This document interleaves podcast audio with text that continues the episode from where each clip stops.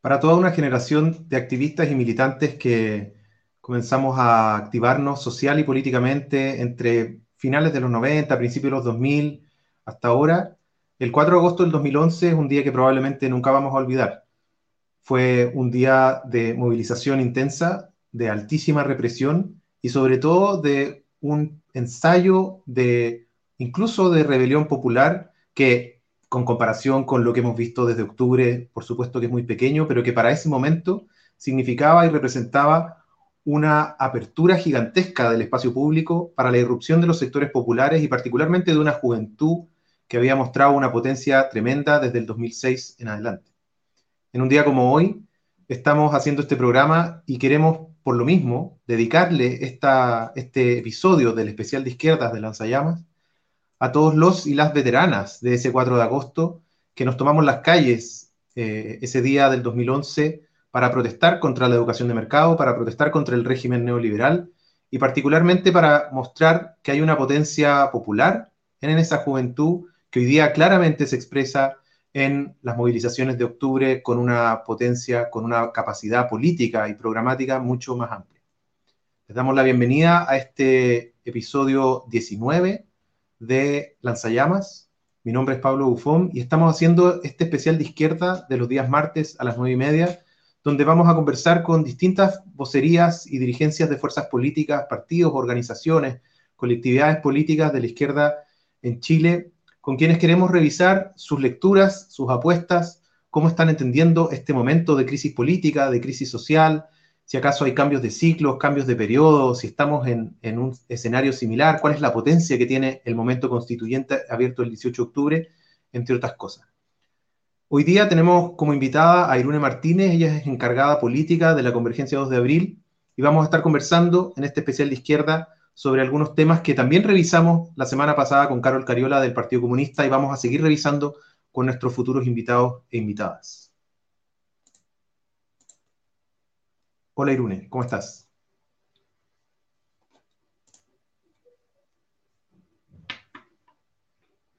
Hola Pablo, ¿bien y tú? Bien, aquí en este día. Estoy muy agradecida de, la invitación em, y muy interesada de estar juntos, juntas. Qué bueno, vamos a ir, yo creo que vamos a ir directo al grano. Uno de los, de los aspectos de, de la coyuntura política que se abrió en octubre fue lo que se ha denominado el momento constituyente, que pareciera ser que ante la multiplicidad de demandas sociales que estaban presentes en el movimiento popular en Chile desde los últimos, las últimas décadas, digamos, particularmente en el ciclo de movilizaciones desde el 2007, con la huelga, eh, con las movilizaciones forestales en adelante, Em, nos encontramos con que esa diversidad de demandas sociales, donde el centro estaba puesto muy fuerte en los derechos sociales, em, veíamos que daba un salto político importante hacia la demanda, en primer lugar, por la renuncia o la salida de Piñera como responsable político y criminal de violaciones sistemáticas a los derechos humanos, pero también la consigna de la Asamblea Constituyente que había estado más bien en ciertos sectores, encapsulada en algunos sectores de la izquierda, pero que asumió un carácter más de masa. Y dentro de, ese, dentro de eso lo que ocurrió es que eh, a partir de, de, luego de la huelga general del 12 de noviembre, eh, se produjo un pacto entre sectores de lo que allí se revela como un nuevo partido del orden, que viene a establecer o encauzar esa potencia constituyente en, en, los marcos limitados de lo que conocimos como el Acuerdo por la Paz Social y la nueva Constitución. Y ya estamos a, a casi nueve meses de ese acuerdo y la pregunta que todos nos hacemos hoy y que, tiene sentido ir revisando con cada una de las fuerzas políticas es cómo evalúan ustedes ese acuerdo y el impacto que ha tenido en la política nacional posterior al estallido.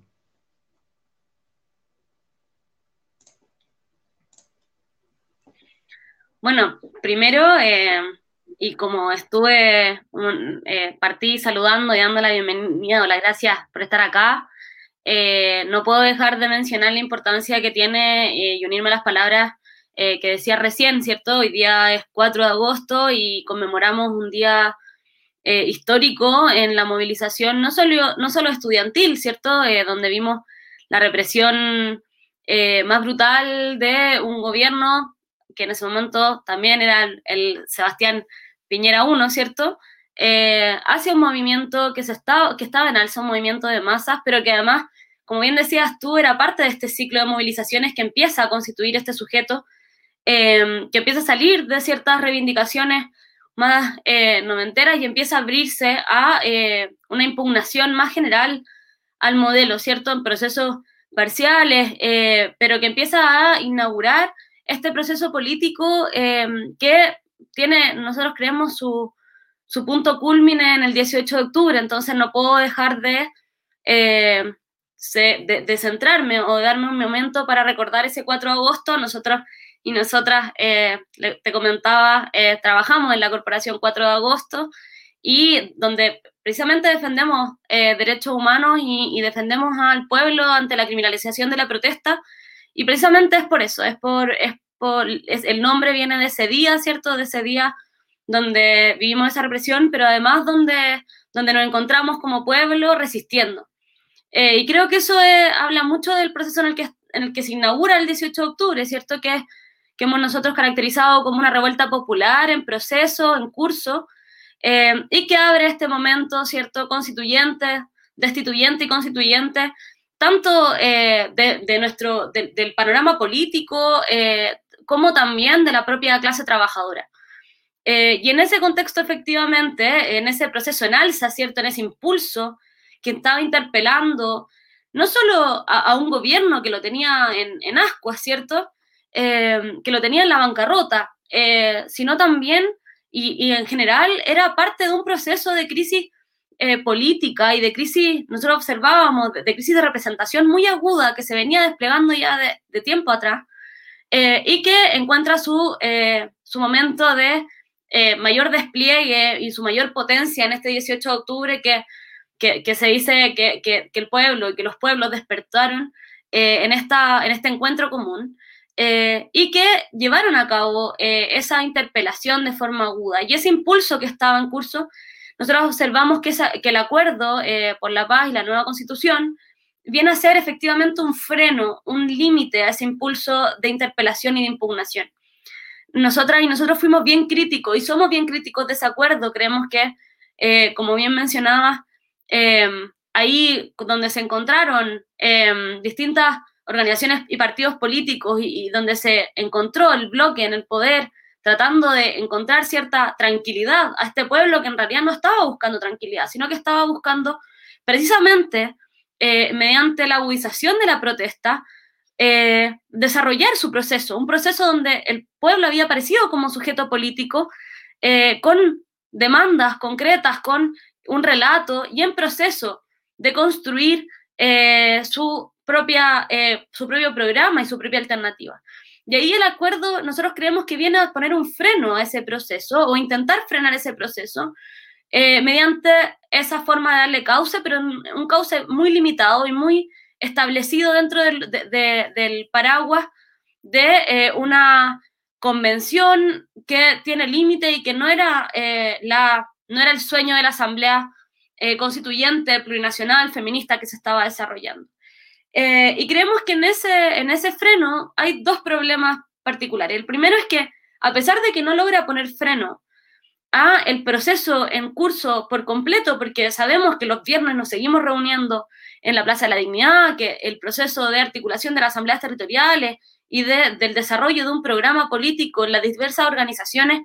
eh, del campo popular seguía en curso, sin embargo sí generó una fragmentación en el proceso movilizatorio y en el proceso eh, de la revuelta popular que nosotros creemos que, es que fue problemático y que eh, en definitiva permitió una oxigenación de un gobierno que, que estaba eh, ya, digamos, con una aprobación ya más baja imposible, ¿cierto? Y, y con la necesidad, o sea, entre la espada y la pared, y viene a oxigenar a este gobierno, y viene a oxigenar las instituciones que estaban profundamente impugnadas y cuestionadas, generando esa fragmentación en el proceso movilizatorio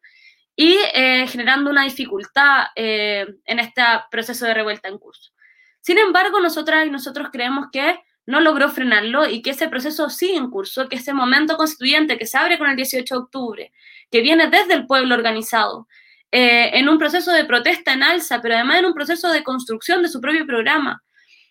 sigue, sigue en curso, sigue continúa a pesar de ese acuerdo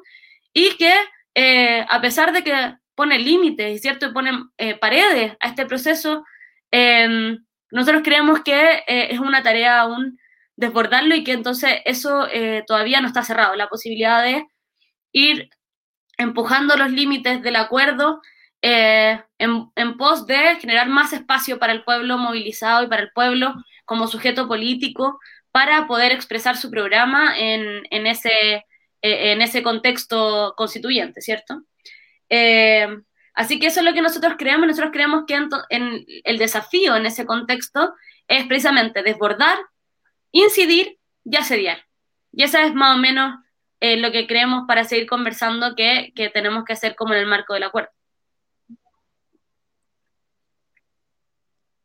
Y en ese sentido, Irune, como Convergencia de Abril, ¿qué, ¿qué, es lo que creen ustedes que,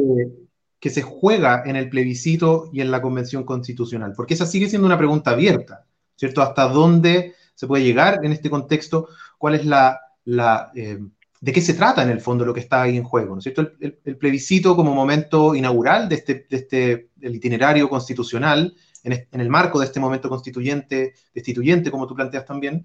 y la, y la convención constitucional es probablemente eh, el, hito o la instancia o el momento que más divergencia de interpretaciones tiene, desde los sectores extremadamente confiados que quizás creen que allí van a estar las soluciones a los problemas, ¿cierto? Y la posibilidad de efectivamente una refundación nacional, eh, hasta el extremo de los sectores que consideran que allí no hay nada que hacer y no hay nada en juego, en el fondo, porque solo representa eh, exclusivamente un, un tongo, un engaño eh, y por lo tanto una, una, desactivación del proceso de la revuelta. ¿Qué es lo que para ustedes está en juego en, en esos dos momentos?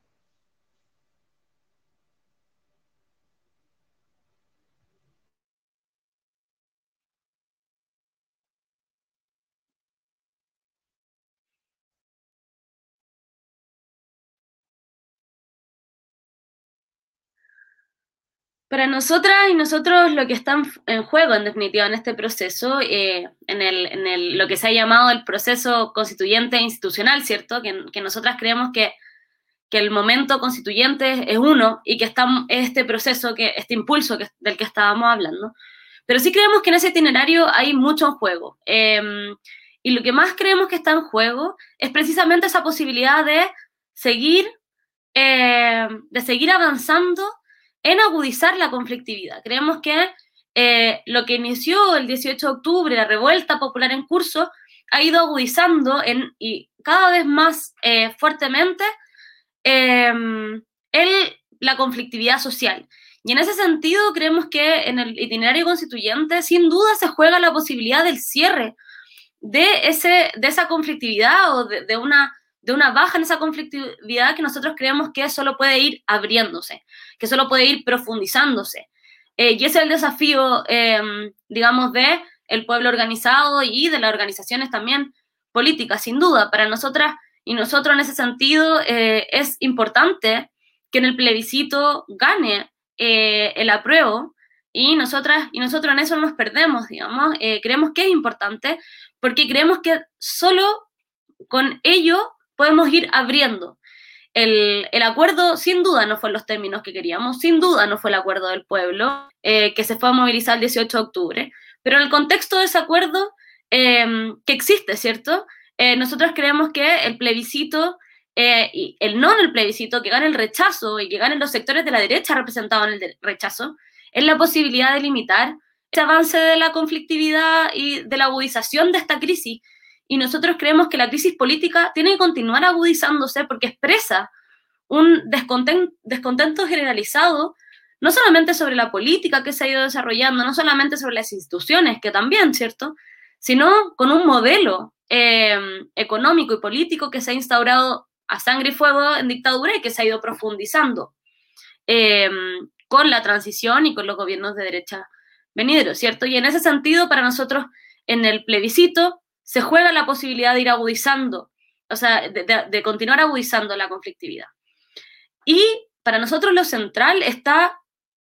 en, ese espacio del que nadie habla, ¿cierto? ¿Qué pasa? Entra el plebiscito y la convención, o lo que nosotros esperamos que se amplíe, ¿cierto? Para nosotros en eso se, juega el asedio al acuerdo, la posibilidad de luego del plebiscito, y desde ahora, ¿cierto? Pero también luego del plebiscito, ir presionando, ir, ir asediando este acuerdo para ir abriendo los límites. Y en ese sentido, eh, para nosotras y nosotros, en ese intertanto entre el, plebiscito y el espacio donde se discuta, en definitiva, em, el contenido constitucional, para nosotros ahí se juega la disputa programática. Y eso es lo central. Eh, creemos que eh, ahí se juega la posibilidad de discutir el programa que eh, el pueblo y la clase trabajadora quieren llevar adelante en este proceso y que quieren ir profundizando y que quieren ir llevando incluso más allá de este proceso. en nuestro país, digamos, hace mucho tiempo no, no observamos una disputa programática real. Hemos observado Em, la instalación de un modelo que solo se ha ido profundizando y la instalación de relatos de campaña sin contenido político. Pero después del 18 de octubre eso ya no es posible. Eso ya no es posible, ya no es una posibilidad. Y entonces, en este contexto, va a haber, creemos, una disputa programática abierta y va a estar la posibilidad de instalar, eh, de discutir, de pensar y de instalar el programa que la clase trabajadora quería disputar en este proceso. Y en ese sentido también nosotros creemos que es importante incidir políticamente y la clase trabajadora tiene que incidir políticamente en ese proceso. Em, el pueblo organizado también, precisamente para ir ahí a disputar el programa, a pensar el programa y luego disputarlo, construirlo en conjunto y en ese proceso también ir asediando este acuerdo para ampliar eh, los márgenes de em, los márgenes limitados, ¿cierto?, del acuerdo, de este proceso que se, que se instaló, que se, em, que se instaló, que se impuso en este acuerdo, para avanzar en seguir disputando una asamblea constituyente plurinacional y feminista, que creemos que es el espacio donde efectivamente se va a poder jugar, o se podría jugar, una, eh, una real, un real avance en las transformaciones pero en, definitiva creemos que en este itinerario se juega en el plebiscito la apertura de la conflictividad, entre medio la disputa programática y la posibilidad de asediar. Y ojalá abrir los espacios limitados de este acuerdo, abrir los límites, las, paredes que nos pusieron, para avanzar en seguir eh, luchando y seguir eh, disputando por una asamblea constituyente, plurinacional y feminista, como ha sido lo que ha levantado el pueblo. Eso creemos que es lo que se juega en este itinerario y creemos que es importante que las organizaciones políticas de izquierda estén presentes en ese proceso.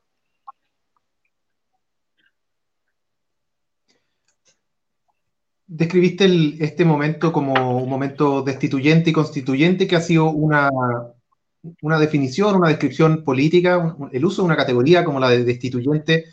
que trata sobre todo de marcar lo que estamos viviendo y, la emergencia de, un impulso constituyente en el marco de una, impugnación importante del régimen en Chile, ¿no es cierto? Y la pregunta yo creo que,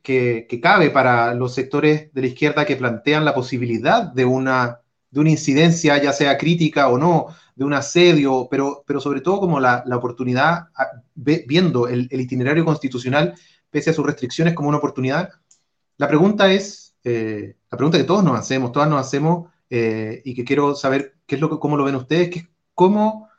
podría ese impulso destituyente y constituyente expresarse en ese itinerario restringido. ¿Qué, qué posibilidades tendría? ¿Cuáles serían las formas para poder hacerlo? Eh, por ejemplo, esta disputa programática, la posibilidad de cambiar el carácter de una, de una convención constitucional más bien restringida. entonces, la, pregunta, Irune, es, cómo podría expresarse un impulso destituyente y constituyente en un itinerario que tiene esas características tan restringidas.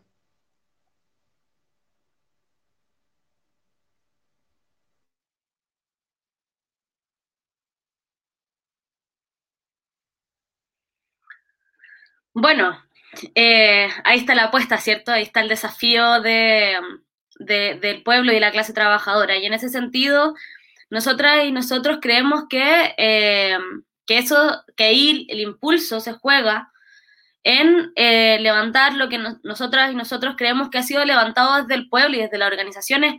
del campo popular y de la clase trabajadora, que es la necesidad de una asamblea popular constituyente. Nosotras eh, apostamos por la posibilidad de un encuentro de la clase trabajadora, de las clases subalternas, para pensar su programa, para pensar, encontrarse y pensar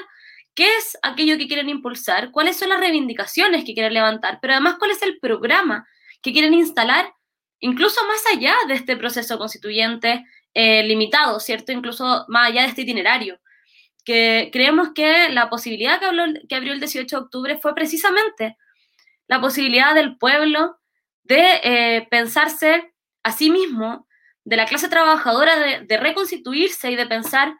cuáles son eh, esos sueños, cuáles son esas esperanzas que tienen sobre su propia vida,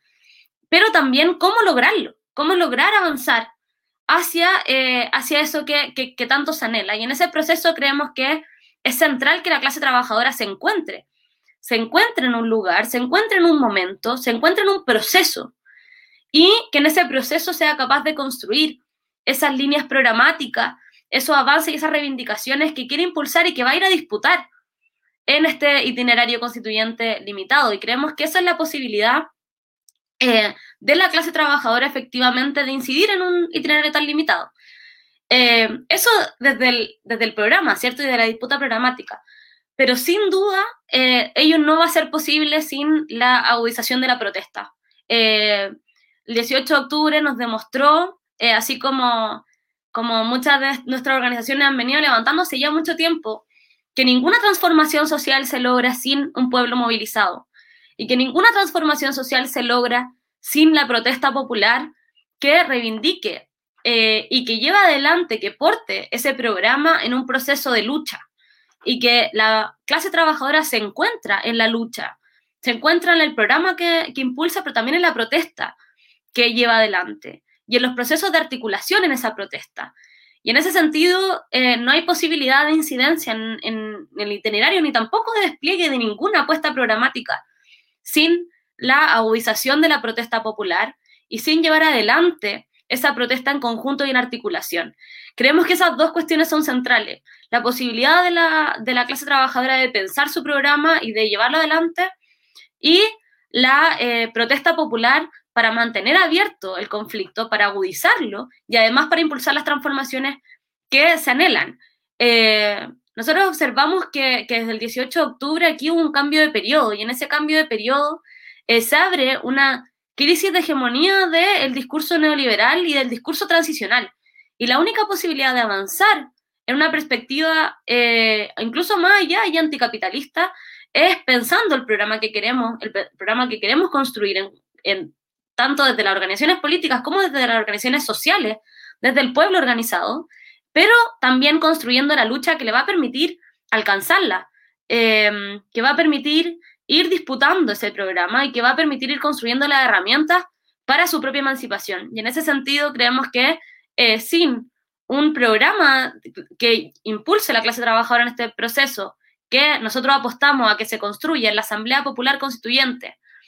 eh, y sin una protesta eh, popular que lleve adelante esas transformaciones, ninguna transformación va a ser posible.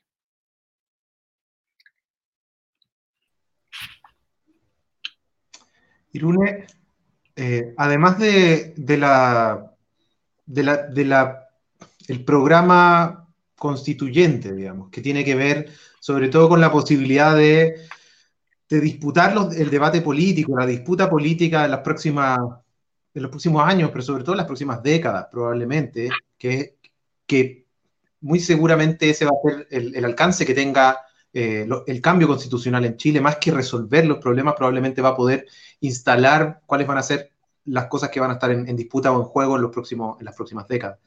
Eh, pero además de eso, de la cuestión constituyente, digamos, que tiene que ver con eh, las, miradas de largo plazo, un programa estratégico, uno podría decir, en, el lenguaje más tradicional, tenemos, nos vemos enfrentados a una crisis social, económica, política, pero también sanitaria, que, abrió la pandemia. Y lo que estamos viendo ahora es que el gobierno está tomando pasos eh, significativos eh, en pos del desconfinamiento, que por supuesto no nos acercan a un momento post pandemia, pero sí nos acercan a un escenario distinto. Y, pero eventualmente va a haber un, momento eh, de post pandemia, donde vamos a poder decir la pandemia llegó a su fin por la razón que sea, por la cantidad de casos, por la disminución de la tasa de positividad, en fin. O o porque hay una vacuna y, logramos inmunizar a una parte importante de la población. En ese contexto,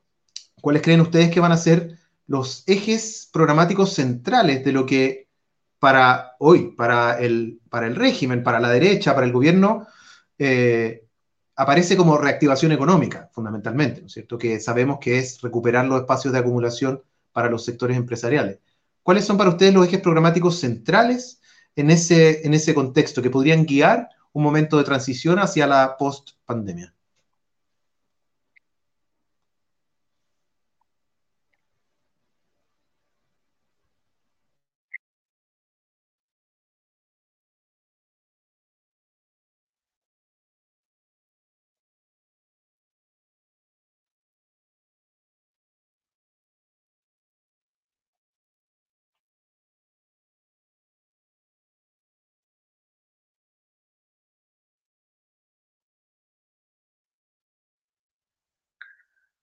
Sí, sin duda la, pandemia vino a agudizar una crisis económica en curso que ya venía mm, golpeando a la clase trabajadora em, hace un, rato ya. Eh, y nosotros creemos que, la pandemia y la crisis sanitaria vino a agudizar esa crisis económica eh, y vino, en definitiva, a poner eh, en una situación de mayor precarización a la clase trabajadora, atendido a que la defensa de este gobierno, pero además en general del empresariado y del capital, es precisamente las ganancias del empresariado, esa es la protección y no, no a las y los trabajadores, ¿cierto? No, no a sus vidas ni tampoco a, su posibilidad de supervivencia. Y en ese sentido, eh, bueno, lo primero es sin duda que en este proceso es central la posibilidad de articulación del pueblo, eh, el pueblo ayuda al pueblo, creemos que en este contexto se vuelve eh, una posibilidad de supervivencia de la clase trabajadora y nosotras y nosotros creemos que es central que, las organizaciones políticas y sociales viertan su esfuerzo eh, en buena medida en apoyar todos los procesos de articulación em, que se llevan adelante para avanzar en supervivencia eh, y articulación de apoyo a los sectores más precarizados de la clase trabajadora.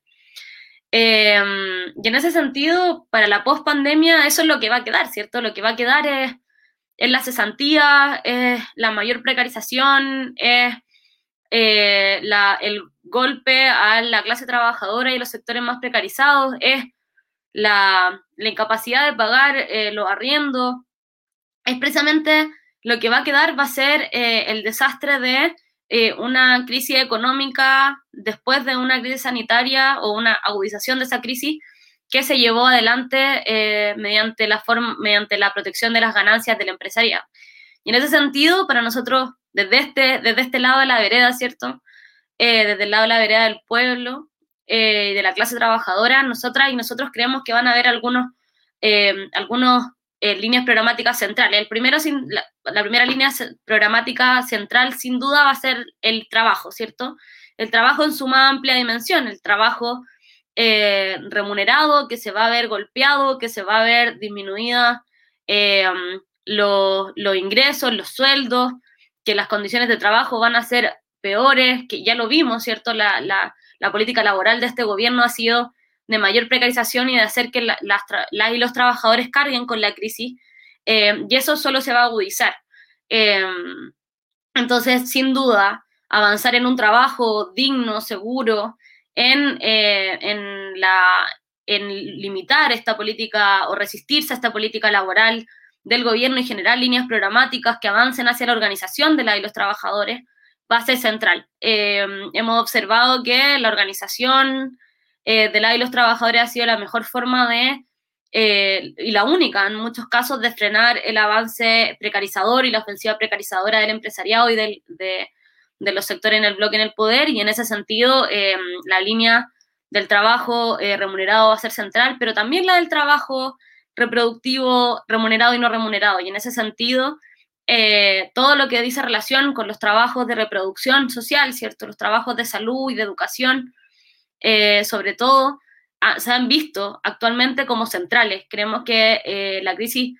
eh, de la pandemia, la crisis sanitaria, evidenció la centralidad de esos trabajos y en ese sentido creemos que va a ser una línea programática ineludible. Los trabajos de sostén de la vida van a ser eh, aquellos, han sido aquellos que han estado sosteniéndonos, sosteniendo a toda la clase trabajadora en la pandemia eh, y van a seguir haciéndolo a futuro y creemos que es importante evidenciar los centrales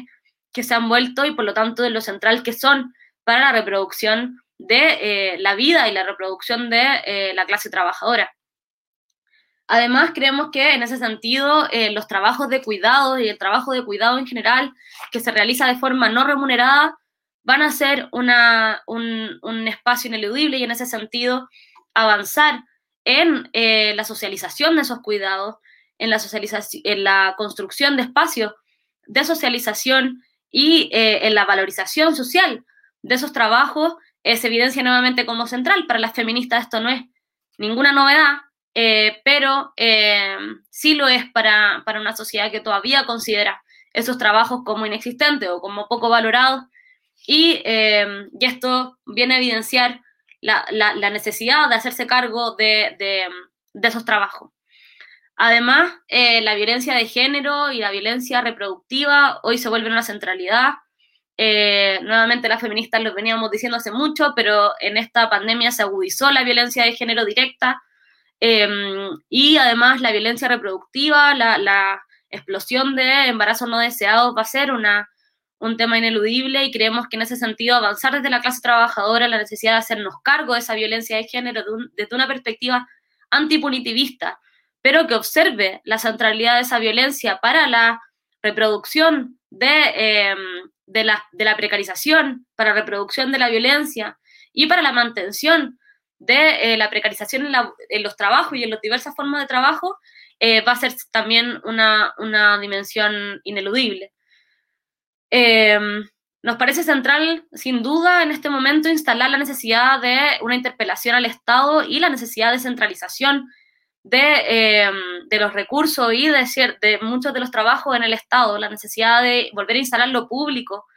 pero el Estado haciéndose cargo de ciertos sectores por ejemplo, la necesidad, la necesidad urgente de que el Estado eh, pueda hacerse cargo de todo lo que dice relación con la red de salud se evidenció sin duda en la pandemia.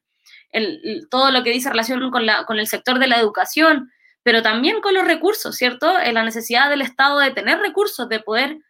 limitar las ganancias, de poder generar más, de poder tener más impuestos para poder responder a estas, a estas crisis, pero además la necesidad de hacerse cargo de los recursos naturales y de poder eh, expropiar esos, recursos y hacerse cargo eh, de ellos va a ser una centralidad porque se evidenció la necesidad de un Estado eh, que pueda hacerse cargo de las necesidades, no solo en esta crisis, sino que en general. Y la, la, entonces la línea de la centralización en el Estado para nosotras y nosotros va a ser muy importante, pero en un Estado, ¿cierto? Que no sea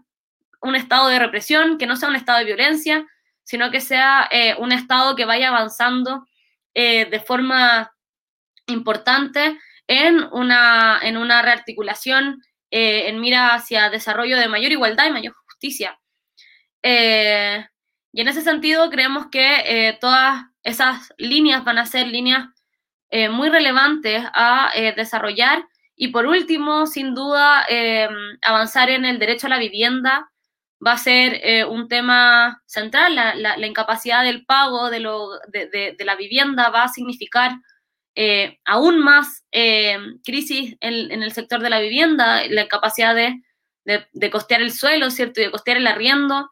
va a significar, sin duda, mayor precariedad en el sector de la vivienda y va a significar entonces una necesidad de hacerse cargo del, del derecho a la vivienda, derecho a una vivienda digna, que lo han estado levantando organizaciones de los sectores poblacionales eh, y populares hace mucho tiempo y creemos que, ahora se evidencia como una centralidad para salir de la crisis económica em, con la capacidad de la, de la, clase trabajadora de reproducir sus vidas.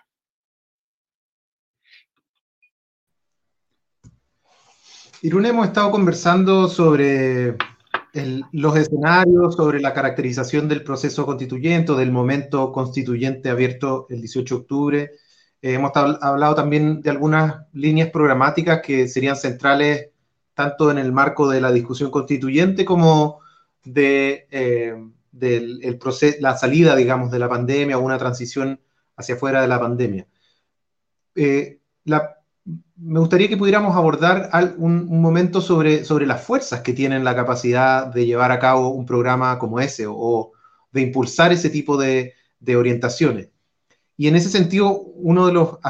una de las problemáticas que ha sido clave a lo largo de este segundo gobierno de Piñera eh, ha sido la cuestión de la oposición. Las fuerzas opositoras no han logrado cuajar un proyecto conjunto, articulado, porque sabemos que existe una diversidad de oposiciones que ante, eh, ante el gobierno eh,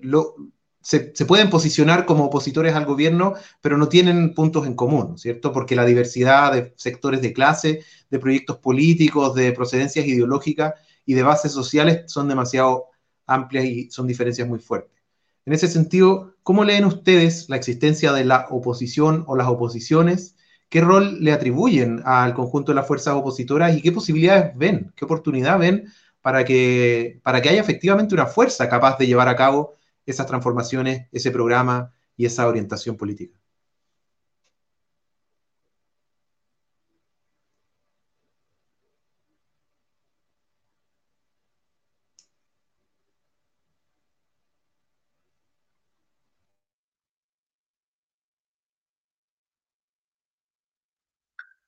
La verdad es que hablar de oposición política ahora eh, es complejo, ¿cierto? Eh, es difícil hablar de que exista hoy una oposición política y sin duda eh, la oposición política oficial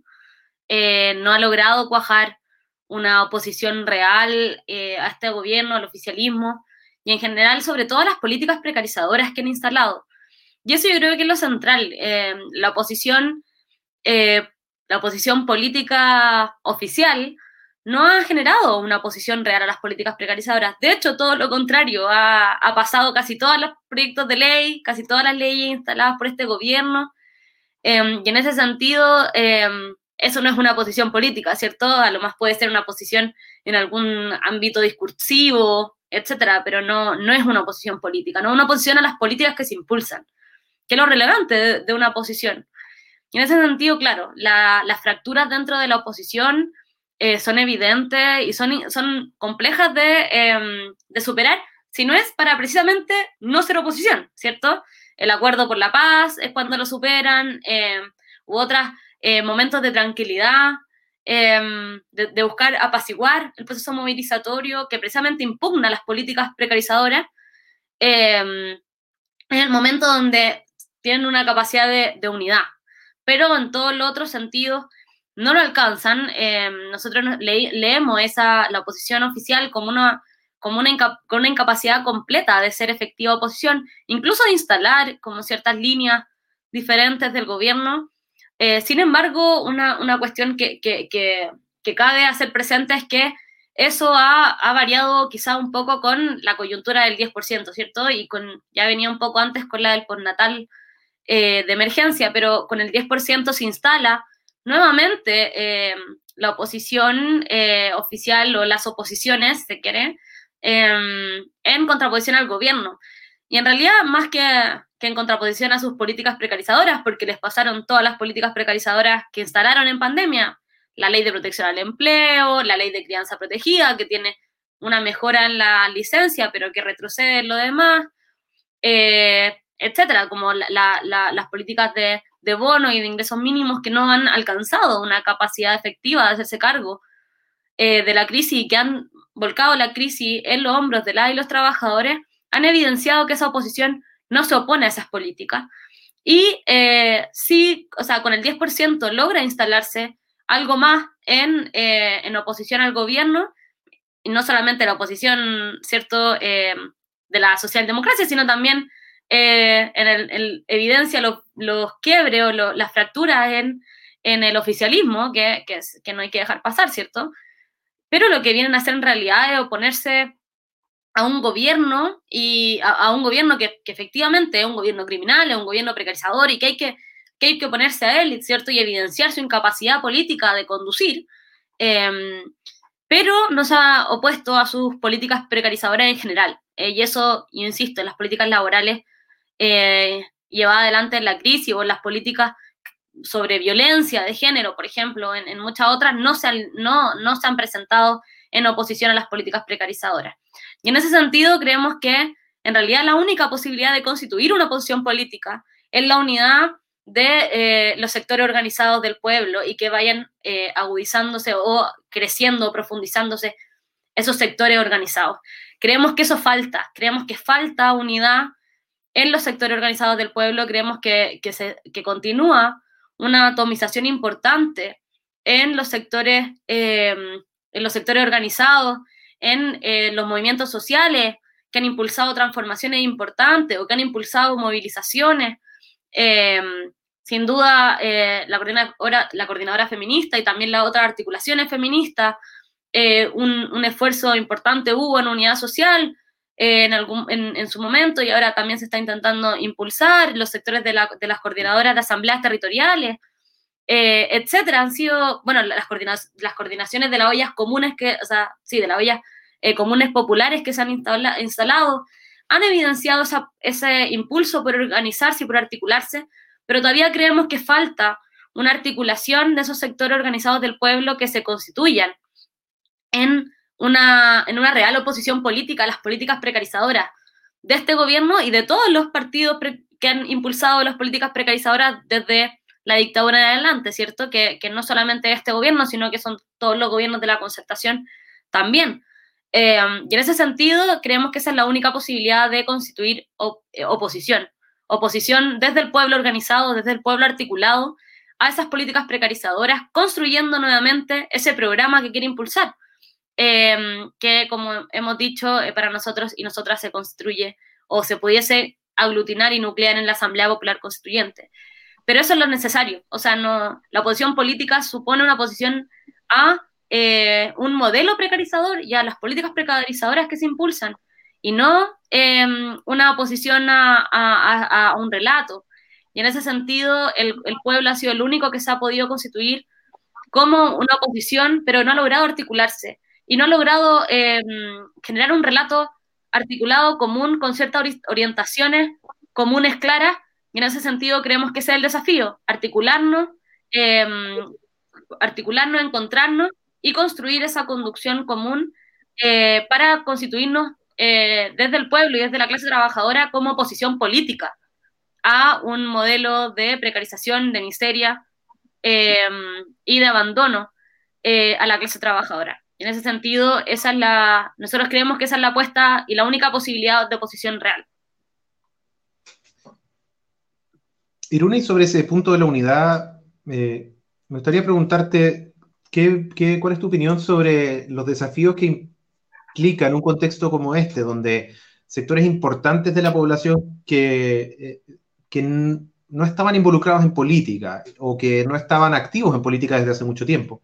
están eh, movilizándose en, torno a, eh, sobre todo en torno a, los momentos de la revuelta, proceso constituyente, en em, asambleas territoriales y en el contexto de la pandemia, en diversas experiencias o iniciativas de apoyo mutuo, redes de abastecimiento, vías comunes, etc. Pero nos encontramos en ese contexto con una dificultad muy grande para articular, y sobre todo para articular en torno a una mirada política, una mirada más global, hay una tendencia general a mantener la mirada en los contextos más locales, más territoriales, en un sentido restringido. ¿Qué, hablando de la unidad, pensando en, en, en esta cuestión ¿Cómo, ¿Cómo, lees el desafío o qué opinión tienes sobre ese desafío que implica poder llevar a esos, llevarnos en esas experiencias populares hacia mayores niveles de unidad, considerando la reticencia fuerte que hay, sobre todo hacia los sectores de los partidos políticos o de las militancias o de las experiencias más, más cristalizadas de organización popular?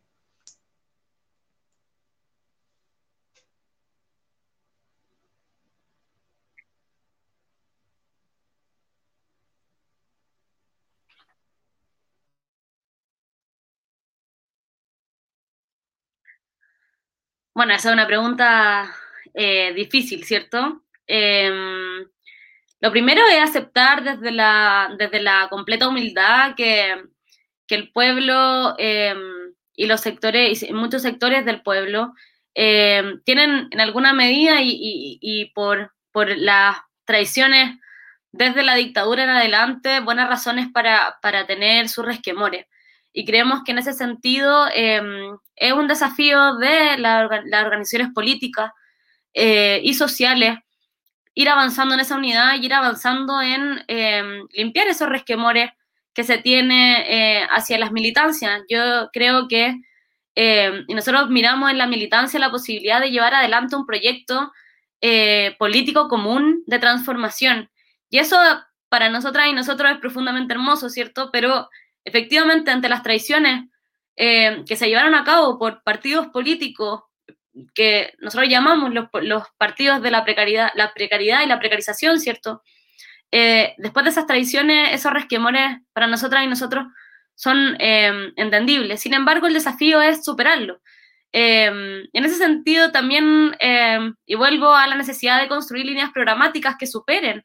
la eh, particularidad, la localidad, que eh, es importante siempre mirar, ¿cierto? Es importante mirar las particularidades de eh, los territorios desde donde nos articulamos, desde donde nos paramos, ¿cierto? Pero en, la necesidad de articular eso en, un, en, una construcción y en una alternativa programática eh, que supere eso y que signifique una, eh, una construcción programática total, que, que, impugne el modelo o sea, económico, político, social en, en, en su generalidad.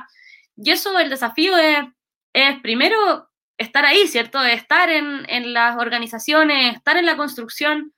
de esos sectores, estar construyendo eh, desde la clase trabajadora, siendo, clase trabajadora, ¿cierto? Eh, los sectores em, que se articulan y en los sectores que se organizan para, eh, para construir desde ahí y apoyar en esa, en esa construcción y en esa articulación. Pero también el desafío es ir avanzando en conjunto, en construir esas líneas programáticas que, superan y que, permiten observar que lo que pasa acá, eh, desde las particularidades de mi, territorio, tiene una similitud con lo que pasa allá, porque es parte de un mismo movimiento, ¿cierto? Es parte de una misma eh, totalidad que, se desarrolla eh, levantando o desarrollando, reproduciendo situaciones de precariedad.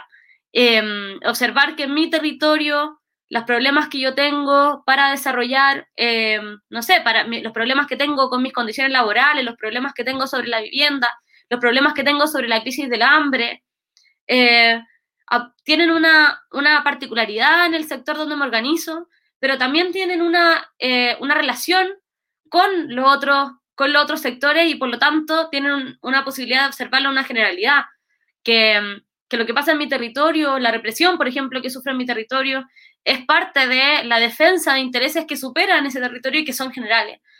Eh, pero también observar que, esa unidad es la única capacidad de, construir la fuerza necesaria para, para luchar contra esos sectores que, están en el poder, los sectores económicos además que manejan estos procesos Em, y que van a defender sus ganancias y lo han hecho. Em, van a defender sus ganancias, van a defender sus eh, espacios de poder, van a defender sus intereses económicos y en ese sentido la única, la única posibilidad em, del pueblo en, en, la situación de precariedad y miseria en el cual lo tiene esa minoría, ¿cierto? Es comprenderse como, como, un, como un pueblo con diferencias, con particularidades, pero parte de Em, desde su, cada uno de sus lugares de una, eh, mismo, de una misma em, situación de precariedad y de una misma clase. Em, y ese sentido creo que es, es, un desafío difícil, pero es la única posibilidad, desde la unidad, eh, es la única posibilidad de generar eh, una fuerza posible para luchar contra esos sectores y para poder alcanzar las transformaciones que queremos en términos generales, no más FP, eh, un sistema de previsión digno, un sistema laboral digno con condiciones laborales, eh, es observar que, esas, que esos problemas son generales y no son solo particulares y construir unidades de ahí, desde, nuestros comunes, desde nuestros encuentros. Irún, estamos llegando al final del programa y como en, este especial de izquierda estamos eh, cerrando los episodios con una, nueva sección que hemos denominado El humo de la llama, y que es un espacio para que las organizaciones y partidos que están participando en este especial de izquierda tengan la oportunidad de afinar el autobombo y, contarle a la audiencia de Lanzallamas por qué, cuáles, cuáles son las virtudes de su proyecto político, por qué alguien debiese entrar a militar a su organización eh, y de ese modo eh, seguir asusando y atizando la llama revolucionaria. Así que eh, en un par de minutos, Irune Martínez de la Convergencia 2 de Abril, el humo de la llama.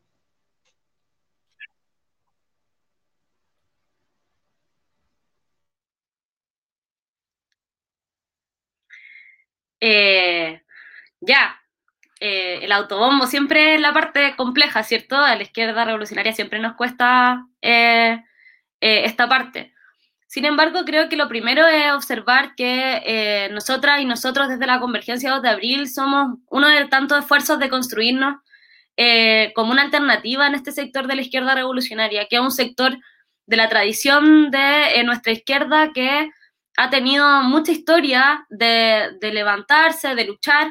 y que creemos que es importante representar porque es una urgencia. Es una necesidad eh, levantar la izquierda revolucionaria como una alternativa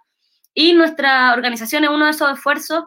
eh, para constituirnos dentro de ese sector y para construir esa alternativa. Eh, creo, si es que tengo que ir al autobombo, ¿cierto? yo creo que es importante primero la necesidad de militar, la, la importancia de militar en la izquierda revolucionaria, eh, por lo que significa la necesidad de transformar en términos profundos este sistema de miseria. Y eh, nuestra organización en ese esfuerzo intenta construir eh, unidad, nosotros nos llamamos convergencia porque hemos intentado avanzar en converger, en encontrarnos, en, y en eso encontrarnos también ir construyendo un proyecto que sea una alternativa para la clase trabajadora como uno de los esfuerzos, de los tantos esfuerzos de nuestro sector para construir la izquierda revolucionaria, para reconstruirla y para ser alternativa. Em, nosotras y nosotros llevamos ya eh, casi cinco años construyendo nuestro proyecto em, y nos interesa construir eh, una organización que eh, sea un aporte en ese proceso, en la construcción de la izquierda revolucionaria, pero también que construya con, con perspectiva feminista, em, que sabemos que siempre es un desafío, pero que nos parece relevante ir siempre impulsando aquello, que construya desde eh, la inserción, eh, desde, la, desde la construcción y el trabajo en los sectores de la clase trabajadora eh, más precarizados, pero también en los sectores de la clase trabajadora organizados, que levante organización y que apoyen esos procesos. para nosotras y nosotros, como convergencia, la unidad de las y los revolucionarios y la unidad del pueblo movilizado es la única posibilidad de lograr las transformaciones que nuestro pueblo y nuestra clase requiere. Y en ese sentido, nosotras y nosotros nos representamos o nos observamos como uno de esos esfuerzos en ese proceso. Entonces, lo primero es eso, estamos construyendo alternativas, es difícil, se cometen errores, eh, pero, pero somos, somos y somos, o sea, somos todas y todos muy porfiadas y porfiados en esa construcción. Eh, somos porfiadas en la necesidad de, de construir porque tenemos Em, somos compañeros y compañeros que, amamos mucho nuestra clase, que amamos mucho eh, el proyecto revolucionario, que, nos lleva adelante ese amor, eh, esa necesidad de construcción y esa, esa comprensión de que es necesaria la organización política, de que es necesario organizarnos eh, y leer políticamente lo que está sucediendo para hacer un aporte al pueblo, a la clase trabajadora, y para ir construyendo esa alternativa de la cual, como digo, somos un esfuerzo, pero, pero un esfuerzo humilde, esforzado eh, y con compañeras y compañeros que, que, llevan adelante ese proceso con humildad, con trabajo, con esfuerzo em, y con intención profunda de que nuestra clase trabajadora venza, eh, venza para, la posibilidad de la emancipación de todas y todos. Eh, entonces, eso, somos un esfuerzo, con los compañeros y compañeras de solidaridad también estamos construyendo en ese esfuerzo em, y estamos construyéndonos para construir alternativa revolucionaria y, ocupar ese espacito que, que, toca la historia. Tremendo, gracias Irune por ese, ese humo de la llama, esta, eh, esta sección del especial de izquierda para que las invitadas de organizaciones políticas, partidos, colectivos, eh, tengan un espacio para mostrar su proyecto también con, esa, con esa convicción que, tú nos transmites, Irune. Eh, estuvimos conversando hoy día con Irune Martínez, encargada política de la Convergencia 2 de Abril. Te doy las gracias por estar hoy día, por darte el tiempo, Irune, para conversar, profundizar en las lecturas y apuestas que tiene tu organización. Eh, en Lanzayama creemos profundamente en, en, abrir espacios, en encontrarnos, en forjar los lazos que nos van a permitir enfrentar este proceso tan crítico eh, en la historia de Chile y en la historia del mundo con la mayor unidad posible. Así que te agradezco por estar aquí y nos seguiremos encontrando.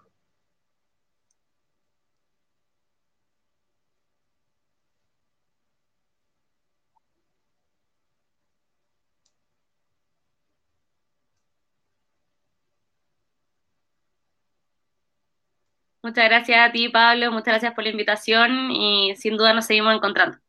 Un abrazo grande. Chao, Irune. Ese fue el episodio número 19 de eh, Lanzallamas, este especial de izquierda en el que estuvimos conversando con Convergencia 2 de abril. El día jueves vamos a tener en nuestra programación regular de Lanzallamas como invitado a Matías Blaustein, él es biólogo de la Universidad de Buenos Aires, militante de Acción Socialista Libertaria. Vamos a estar conversando sobre capitalismo, coronavirus, vacunas, qué es lo que se viene en este contexto, de dónde viene eh, el virus que podemos decir sobre los vínculos entre el capitalismo, eh, la agroindustria y el desarrollo de esta pandemia. Síganos en las redes sociales, recuerden que Lanzallamas está también en Spotify. Si les gustó este episodio, compártanlo, compártanlo con sus amigos, amigas, compañeros, compañeras. Escríbanos por las redes sociales si es que tienen alguna sugerencia sobre cómo mejorar este humilde esfuerzo de debate político, de actualidad política. Nos vemos el día jueves, la próxima semana, en el especial de izquierda vamos a estar con Iván Carrasco del Partido Igualdad, así que ahí nos seguimos viendo. Chao.